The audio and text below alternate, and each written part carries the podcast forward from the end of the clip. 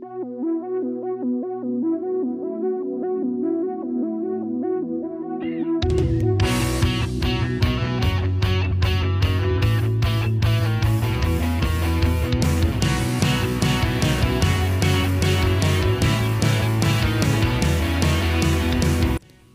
hey, hey, Sean todos muy bienvenidos. Este es nuestro episodio número 000 de Reformadores, donde te vamos a contar de qué se trata este podcast, esta comunidad o este movimiento, como quieras llamarlo.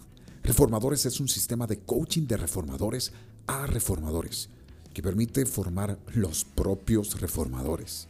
Es decir, la gente que ha decidido reinventarse, reaprender o reformarse a sí mismos para alcanzar los sueños, metas u objetivos que antes veían imposibles y que ahora son una realidad porque ya están viviendo sus sueños. Esta plataforma te brinda herramientas, tips, conocimiento, principios, valores y procesos que contribuyen al éxito de cualquier reformador y crean la posibilidad de que alcances los sueños más testarudos y tercos que tengas. Por supuesto, estamos hablando de, de sueños nobles.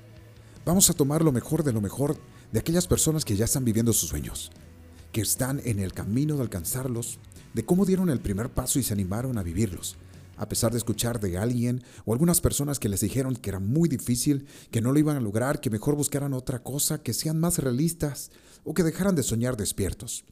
El propósito concreto de este proyecto es el de potenciar a nuestra audiencia, a los que aún no se animan a vivir sus sueños y animar a los que están en pleno camino que perseveren, que continúen y que no se den por vencidos. Que vale la pena continuar y vivir nuestros sueños y que pasen de ser una ilusión a una acción. Ahora, ¿quién soy yo? Pues yo soy tu amigo y servidor Khaled Villarruel y soy un reformador que está en el proceso de vivir mis sueños, alcanzando metas y objetivos que antes solo estaban en mi mente como un deseo. Y decidí que si de verdad eran sueños y no solo deseos, entonces iba a ser hasta lo imposible por alcanzarlos y pasar de ser simples deseos a ser sueños que se hacen realidad. Pero quiero decirte que no fue fácil salir de la zona de confort, pues sin saberlo muchas veces estamos ahí y no nos damos cuenta. Pensamos que vamos bien y que en un futuro lejano, que a veces no sabemos qué tan lejano puede ser, iremos a retomar el conquistar y alcanzar nuestros sueños. Creo que es lo que me pasó a mí por un buen tiempo. Primero quiero contarte que siempre me consideré un soñador en potencia y ahora que me doy cuenta, más que un soñador era un iluso. Pues tenía ilusiones de que alguna vez me pasaría algo extraordinariamente fantástico en mi vida, como recibir una fortuna de alguien que no tenía hijos y que decidió hacerme su heredero, o algún millonario que me adopte y me apoye a desarrollar mis talentos y me haga un magnate en los negocios, y cosas así. Entre medio de estas ilusiones, a menudo fantaseaba con un primo hermano mío sobre qué haríamos cuando seamos millonarios y tengamos los carros que queríamos. El mío siempre fue un Porsche Carrera 911 color blanco. Me encantan los faroles boleaditos o curvos que son los que hacen particulares a estos carros. Eh, también de las mansiones que tendríamos en los diferentes países y por dónde viajaríamos, los aviones privados que nos, que nos compraríamos, eh, que cuando quieras yo te podría prestar mi helicóptero para trasladarte por Nueva York cuando el tráfico esté insoportable y cosas así. Si hayan escuchado nuestras conversaciones, no hubieran parado de reír como lo están haciendo muchos que me conocen ahora mismo. Pero algo que sí recuerdo, que puedo llamar de metas, que sí tenía mis 15 años, eran estas. Iba a terminar la universidad a los 22 años, iba a trabajar y ser tan exitoso que iba a comprarme mi casa y mi carro en dos años. Y a los 25 me iba a casar y a los 26 iba a tener mi primer hijo. Ese era mi sencillo y fácil plan. Y ahora quiero contarte que todo ocurrió al revés. Cuando comencé a estudiar, al mismo tiempo estaba con mi novia, ahora mi esposa, y a los dos años nos embarazamos. Tuve a mi hija a los 19 años y por la necesidad tuve que dejar la universidad y dedicarme solo a trabajar. Aunque siempre tuve trabajo desde los 14 años, Siempre me llamaba a mí mismo de semi-independiente. No sé si existe esa palabra, pero eso era yo. Pues por lo que yo tocaba saxo y no era todavía tan común saxofonistas en Santa Cruz, creo que en esa época éramos unos 20 en toda la ciudad y conocidos en el medio unos 8 o 10 máximo, entonces yo me llamaba semi-independiente porque recuerdo que desde esa edad yo comencé a pagarme el corte de cabello, comprarme mi ropa, pagar mis salidas. Nunca pedí un peso a papá ni a mamá para salir con mi corteja, novia, chica, polola, enamorada, como quieras llamarle. Y eso me hacía sentirme orgulloso de mí mismo. Entonces, siempre trabajé, pero no era algo fijo ni tampoco tan frecuente. Y cuando entré a una cierta universidad, no me pude acostumbrar al sistema. Y un amigo me avisó de una universidad nueva y en crecimiento, que aparte tenía un método espectacular que avanzabas una materia por mes, tres horas al día. Me encantó. y me convenció. Y fui a averiguar, pero cuando le conté a mi papá me dijo que la universidad donde estaba es lo que se puede solventar en ese momento. Esa respuesta no me fue suficiente. Y siempre fui desafiante y terco en mis ideas. Y era comienzo de año. Yo nací en febrero, el 6 de febrero. Se acercaba mi cumpleaños y en ese entonces siempre tenía algún dinerito que siempre guardaba para mis deseitos o para comprarme cosas que en ese momento para mí eran importantes. Decidí decirles a todos mis familiares que para mi cumpleaños no me regalen nada de ropa, perfumes y todas esas cosas que te regalan para tu cumpleaños. Que por favor me den todo en efectivo. Y así fue. Todos me dieron en efectivo y con los ahorros que tenía llegué a pagar mi primer semestre en la nueva universidad. Pero bueno, después de dos años nació mi primer y hermosa hija Abril, que hoy ya es toda una mujercita, más bella cada vez, no solo por fuera, sino por dentro también. Tiene un corazón de oro. La amo tanto que cada vez que pienso en ella, me recuerdo el día que nació.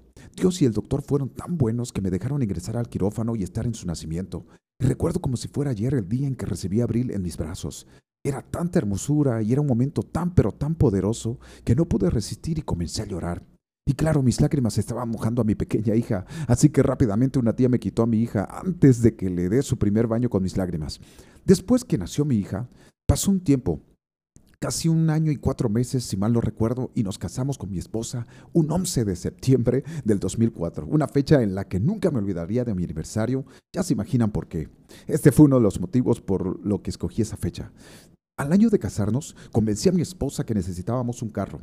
Así que se hicieron las respectivas gestiones para sacar un crédito y compramos nuestro primer carro. Era un carro de fabricación brasileña, modelo 84. Estaba en supuestas buenas condiciones, pero solo hasta la primera semana porque luego comenzaron las interminables descomposturas una tras otra tantas que a veces llevaba el carro al mecánico cuatro días a la semana, sin contar las tantas veces que nos chocaron. Gracias a Dios solo eran choques con daños materiales. Lo positivo de este hecho fue que aprendí muchísimo sobre mecánica y sobre talleres de las diferentes partes del carro. Ya no había mecánico que me tome el pelo o que me las charle como me gusta decir. No, señor. Después, casi al segundo año de casado, y habiendo pasado la prueba de fuego del primer año de casado que todos los expertos en matrimonios, entre comillas, dicen que si pasas entonces lo demás es pan comido, ahora no les creo, pues llegó una desafiante oportunidad de tener una casa. Aunque no estoy seguro de llamarlo así porque íbamos a sacar una casa de un segundo remate a hacer una jugada de inteligencia financiera que ahora yo le llamo así, porque tendríamos que dar la casa en anticrético para pagar una deuda en el banco, pagar los abogados para que hagan los trámites correspondientes para sacarla de remate y continuar pagando las cuotas al banco por la hipoteca de la casa. Cuando mi esposa me da la noticia, yo tenía que darle una respuesta para saber si le entrábamos al negocio o no. En ese momento lo primero que se me vino a, mi cabeza, si le digo que no y de aquí a un par de años todavía no compramos una casa, Toda mi vida me va a recriminar que pudimos tener una casa y que por mi culpa no la tenemos. Ya se imaginan esa voz. Pudimos tener una casa y ahora... Y así que me ajusté los cinturones y me dije, hay que trabajar más duro porque íbamos a comenzar a pagar una cuota que no estaba en nuestro presupuesto y que iba a pagar una casa que no íbamos ni a habitar, pero sí era nuestra. Así que le dije, vamos, metámosle de una vez. Y fue así que a mi corta edad de 21 años me estaba adjudicando una deuda de miles de dólares por la primera vez para pagarle en los siguientes 10 años. Bueno, ahora faltaba lo primero que era mi carrera universitaria. Justo cuando dejé de estudiar había dejado mi carrera a la mitad y para volver a la universidad tenía un plan que era el de pagar un plan trabajo que así se llamaba en ese entonces, que podía pagar la carrera completa a un precio mucho más bajo, ¿qué digo mucho más bajo? Muchísimo más bajo que pagar semestre por semestre. Ese dinero lo conseguí cuando incursioné en el mercado inmobiliario. En ese entonces eran contadas las inmobiliarias y los agentes independientes como yo. Ahí vendí mi primer casa y con la comisión, en vez de comprarme un mejor auto, que en ese entonces ya tenía mi cacharrito que me hacía bregar por lo menos una vez por semana, decidí que preferiría pagar de una vez la universidad y completar esta meta. Me costó muchísimo negociar con diferentes encargados de la universidad, pero como les dije, siempre fui un obstinado y terco en mis ideas. Y por un lado o por otro, logré venderles mi propuesta. Así es, porque como ya había pasado cinco semestres, yo no calificaba para entrar en el plan trabajador porque era un plan para alumnos nuevos y no así para reingresantes como yo. Así que finalmente, después de casi un semestre completo de idas y venidas, de tocar puertas, explicarles mi caso a media universidad, aceptaron mi propuesta y egresé después de los siguientes tres años. No era el mejor alumno, pero me encargué de dejar huella positiva en mis profesores y en la mayoría de mis compañeros. Mi intención no era sobresalir en la excelencia, pero sí me obligaba a entender la aplicación de cada materia en la vida diaria y en lo que sería mi vida profesional. Eso me llevó a enamorarme de carrera, me llevó a enamorarme de mi carrera, que por cierto terminé estudiando una carrera que yo no escogí, sino que mi universidad me persuadió de una forma casi obligatoria a estudiar. Esa es otra historia que en otro podcast les prometo que les voy a contar. Y bueno, ahí completaba mi plan que pude llevar a cabo, pero todo aconteció al revés. Ahora, aunque ese era mi plan de vida, mi sueño era diferente. Pues como les comenté anteriormente, cuando comencé a ganar mis primeros pesos trabajando era con la música. Y es por ese lado que va mi sueño y una de mis pasiones. Mi primer sueño siempre fue ser un cantante, músico y compositor exitoso. Les resumo muy rápido mi pasión por la música. Primero, recuerdo que a mis 4 o 5 años, papá compró una radio casetera de esas que los raperos de los 90 se colocaban en el hombro e iban por las calles rapeando. Esta venía con su micrófono y cuando sonaba un cassette se podía cantar encima, tipo karaoke. En ese entonces lo que me encantaba a eran las canciones de Luis Miguel. Y yo tomaba ese micrófono y me desplayaba en la sala donde estaba la radio, imitando al sol de México. Me tiraba de rodillas y con mucha pasión me agarraba los pelos y me peinaba hacia atrás como hace Luis Miguel. Y para mis padres y mis familiares era algo bonito y tierno, y tal vez no se daban cuenta de mi pasión, pero estoy seguro que ahí comenzó todo. Luego en el colegio, como en todos los colegios en aquella época, se aprendía en clases de música a tocar la flauta dulce. Fue el primer instrumento que aprendí y llegué a dominar con gran facilidad. Ahí sacaba cualquier melodía de la canción que quisiera, desde la lambada hasta Lunita Camba, para los que conocen del folclore de Santa Cruz, mi tierra amada. A mis nueve años, a mis nueve años conocí a un misionero llamado Chivaldo, un brasileño morocho enorme, que contaba su testimonio después de tocar ese hermoso saxofón dorado. Mostraba en unos acetatos sus fotos de sus viajes por el mundo y ahí fue que me enamoré de ese hermoso instrumento y me dije a mí mismo, yo voy a tocar el saxofón. Por lo pronto yo no sabía dónde podía estudiar, conseguir uno para ensayar o aprender. Entonces solo se quedó en mi interior esperar que algún día pueda tener uno y que mis padres me paguen las clases. El tiempo pasó y a mis 11 años en casa había una guitarra que no era nuestra, sino de una tía que estaba viviendo con nosotros, que le agradezco ahora muchísimo el que haya llevado su guitarra a mi casa. Muchas gracias, tía Negri, o tía Chuchu, como yo le digo de cariño. En esa guitarra aprendieron mis hermanos mayores antes que yo, y cuando intenté aprender, me toqué con una de mis mayores dificultades, pues yo soy zurdo y mis hermanos diestros. Entonces decidí cambiar de posición las cuerdas para poder aprender. No mala idea, porque ahí se levantaron mis hermanos, que por qué hice eso, que la guitarra no era mía, es de todos y todos quieren tocar, que ahora ellos no podían tocar, así que tuve que volver a colocarlas del lado normal. Y ahí, señores, fue uno de mis más grandes desafíos, pues aprendí a tocar como diestro siendo zurdo. ¿Y saben qué? Lo conseguí. Ahora, no soy un virtuoso en la guitarra, pero me sirve mucho para acompañarme y principalmente para componer. A los tres meses de aprender con un cancionero de música folclórica, me lancé a tocar en el acto final del año escolar. Estaban preparando los especiales así muy improvisadamente en una sala de ensayos en mi colegio y estaban buscando qué actos incluir porque les faltaba para el programa. Y yo ni tardo ni perezoso le digo a mi profesor de música que yo tenía una canción que me había aprendido a tocar y cantar. Mi primer canción folclórica, amigos. Niña Camba. Como aprendí solo sin que nadie me explicara el ritmo de manera correcta, tocaba el taquirari a 100 por hora. Eso recuerdo que les causó gracia a mi profesor y a los alumnos que estaban ahí. Pero me dijo mi profesor, está buenísima. Y ahí comenzó con pie derecho mi primera presentación frente a un público de unas 400 personas entre alumnos y padres. Recibí una calurosa ovación después de la interpretación y un beso en la mejilla de una chica del colegio que me hicieron saber que no lo hacía tan mal. Entonces continué sacando más canciones todo de forma autodidacta. En ese entonces no teníamos internet todavía, así que todo era con cancioneros y también al oído. Pasó el tiempo y a mis 14 años se abrían las puertas para que al fin mi sueño de aprender a tocar saxofón se diera. Pues mi profesor de música comenzó un proyecto de escuela de música con sus compañeros del Instituto de Artes y también iban a tener clases de saxo. No podía ser más grande mi alegría, porque finalmente iba a aprender lo que venía esperando por casi siete años. Tomé las clases y quien fue mi profesor ahora es mi cuñado, Papá me dijo a los tres meses, creo que ya sabes tocar, entonces pararon las clases por un tiempo. El proyecto de escuela de música solo duró un año. Mi profesor, que ya tenía los ojos puestos en mi hermana, accedió a darme clases gratis una vez por mes. Me prestó su saxo, que era como mi primer carro, pero ahí, señores, fue donde aprendí. La habilidad con la flauta me ayudó mucho a aprender rápido el instrumento. Rápidamente comencé a participar en actuaciones en mi colegio y de ahí con la banda de la iglesia a la que asistía.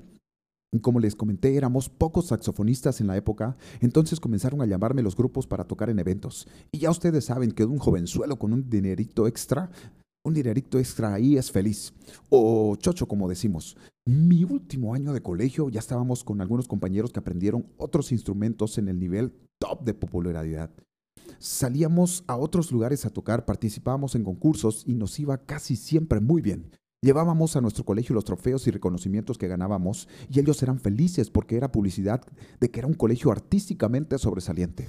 Junto a un amigo que tocaba piano conseguimos apoyo de una iglesia que nos pagaba los estudios en el instituto más reconocido en artes musicales de la ciudad, de donde venía mi profesor y donde también fui alumno del maestro de mi profesor.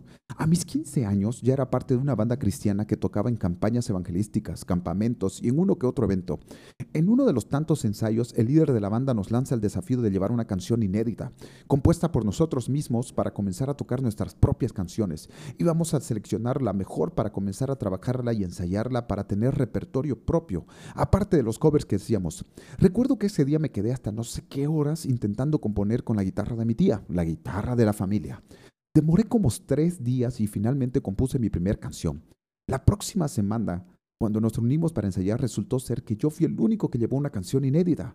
Entonces no había mucho que seleccionar o elegir y comenzamos a trabajar en mi canción. A partir de ahí no he parado de componer. Ya llevo entre unas 150 canciones compuestas. Dios ha sido tan bueno que algunas ya han sido cantadas en dos oportunidades en el Estadio Tawich Aguilera con unas 30 mil personas y unas cinco veces en el Estadio Real Santa Cruz completamente repleto con otras 15 mil. El año 2003, en la radio más escuchada en aquel entonces, Radio Estéreo 92, una canción que compuse de nombre Último Latido y que interpretábamos con una banda que formamos que se, llama, que se llamaba Five, no por el número 5, aunque éramos cinco, pero eran por las primeras sílabas de eh, dos palabras, fiel y verdadero. Esta canción es un monólogo de un bebé en el vientre de su mamá. Es una canción con una letra muy fuerte y lleva la reflexión sobre el aborto. En cada interpretación que hacíamos de esta música y, también en la radio, muchas personas eran tocadas y llevadas hasta las lágrimas y a un fuerte estado emocional. Fue la canción del año y ocupó durante mucho tiempo el primer lugar en el ranking de las más escuchadas. Muchas mamás comenzaron a escuchar la radio por causa de esa canción y la pedían diciendo quiero la canción del bebé. Después que se deshizo esta banda Five, comencé a formar otra banda donde hacíamos música de otro tipo y tocábamos en otros lugares, como en los boliches de Equipetrol, en todos los boliches de Equipetrol, que en ese entonces estaban de moda, incluso los que abrían tres meses y cerraban. Puedo decirles que es la parte oscura de mi vida. Ahí también compuse otras canciones que usamos para grabar un CD de música secular que se llamaba Como Hielo en el Sol, donde teníamos dos canciones que eran nuestros hits, una que se llama Toda la Noche y otra en inglés que se llama In the Middle of My Heart. Esta última hasta llegué a llevarla al edificio de Emilio Stefan en Miami, Stefan Corporation, donde la recibió la persona que atendía en recepción y la escuchó junto conmigo y quedó sorprendido cuando me, me dijo, ¿tú hiciste esto? Yo le dije, sí, ¿te gusta? Y me dijo, suena muy bien. Esperando alguna respuesta positiva me quedé hasta el día de hoy. Creo que también la envié estando allá a los estudios de Warner Music el año 2004, intentando también buscar suerte en la industria musical. Este tiempo oscuro, que yo llamo así, duró hasta el 2007, donde a partir de ahí mi vida tomó otro rumbo, pues tuve una de las experiencias más hermosas al conocer de una manera tan cercana a quien yo considero que es mi salvador, mi rey y mi amigo. Fui invitado por mi cuñado a una reunión en su casa y allí aprendimos acerca del libro más leído y vendido en el mundo, la Biblia. Y puedo decir que a partir de aquí comenzó el proceso de reforma en mi vida, pues venía de una vida llena de heridas en el alma, basuras en la mente, y bueno, también ya tenía compuestas algunas músicas que interpretábamos con esta banda Five y que tocábamos en otra iglesia. Y en este proceso de reforma que me llevó varios años, seguí buscando por otros caminos. Y en esta búsqueda es que Dios me comienza a regalar canciones de las que ya les comenté que se cantaron a todo pulmón por miles de personas en los lugares de mayor concentración de gente en Santa Cruz.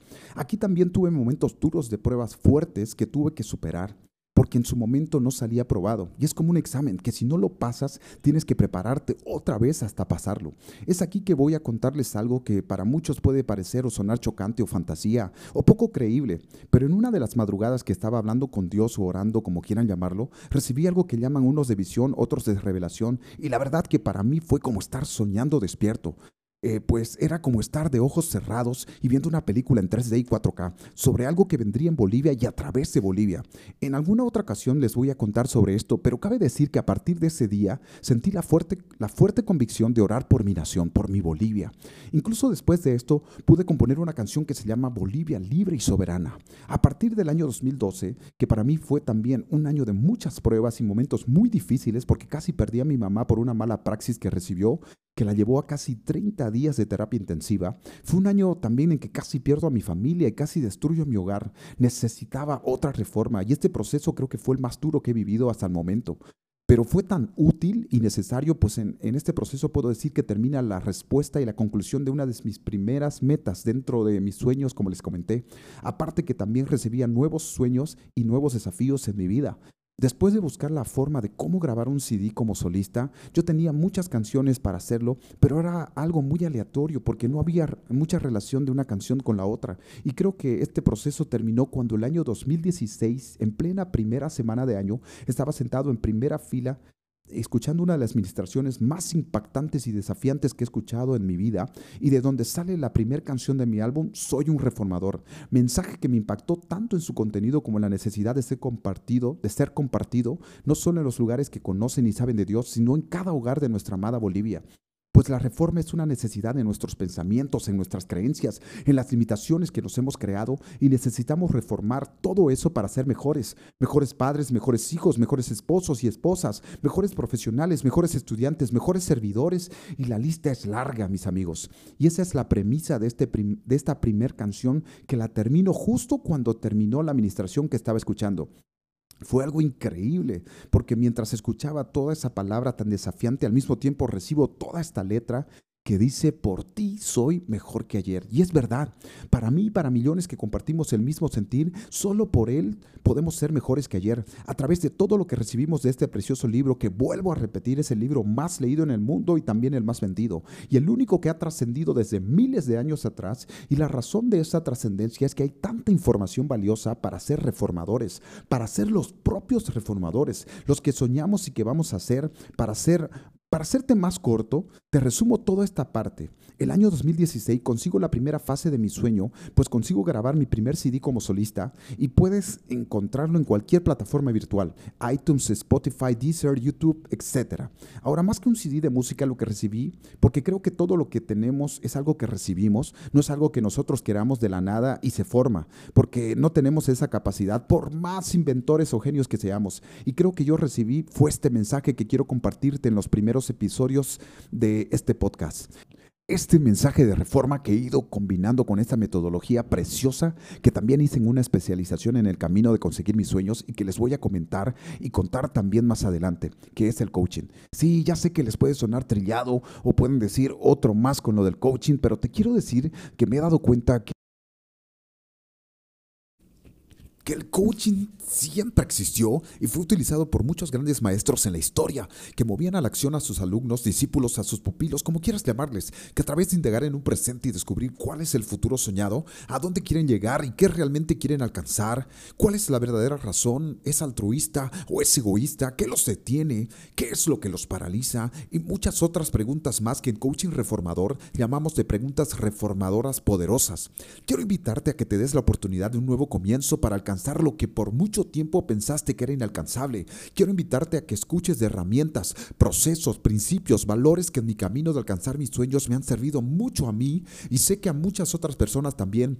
Yo continúo en el proceso y no es que los haya alcanzado ya, sino que estoy en el camino y quiero invitarte a que caminemos juntos, sigamos luchando y sigamos aprendiendo hasta conseguir la victoria y al llegar ahí volver a soñar con algo más. Porque querido reformador, querida reformadora, en eso consiste la vida la parte más hermosa no es el momento de levantar la copa o que me entreguen la medalla de oro o recibir el Grammy o el Oscar o la gaviota de oro o el premio Nobel, el reconocimiento más grande en lo que hacemos, sino la parte más noble y genuina está en el proceso cuánta gente servimos?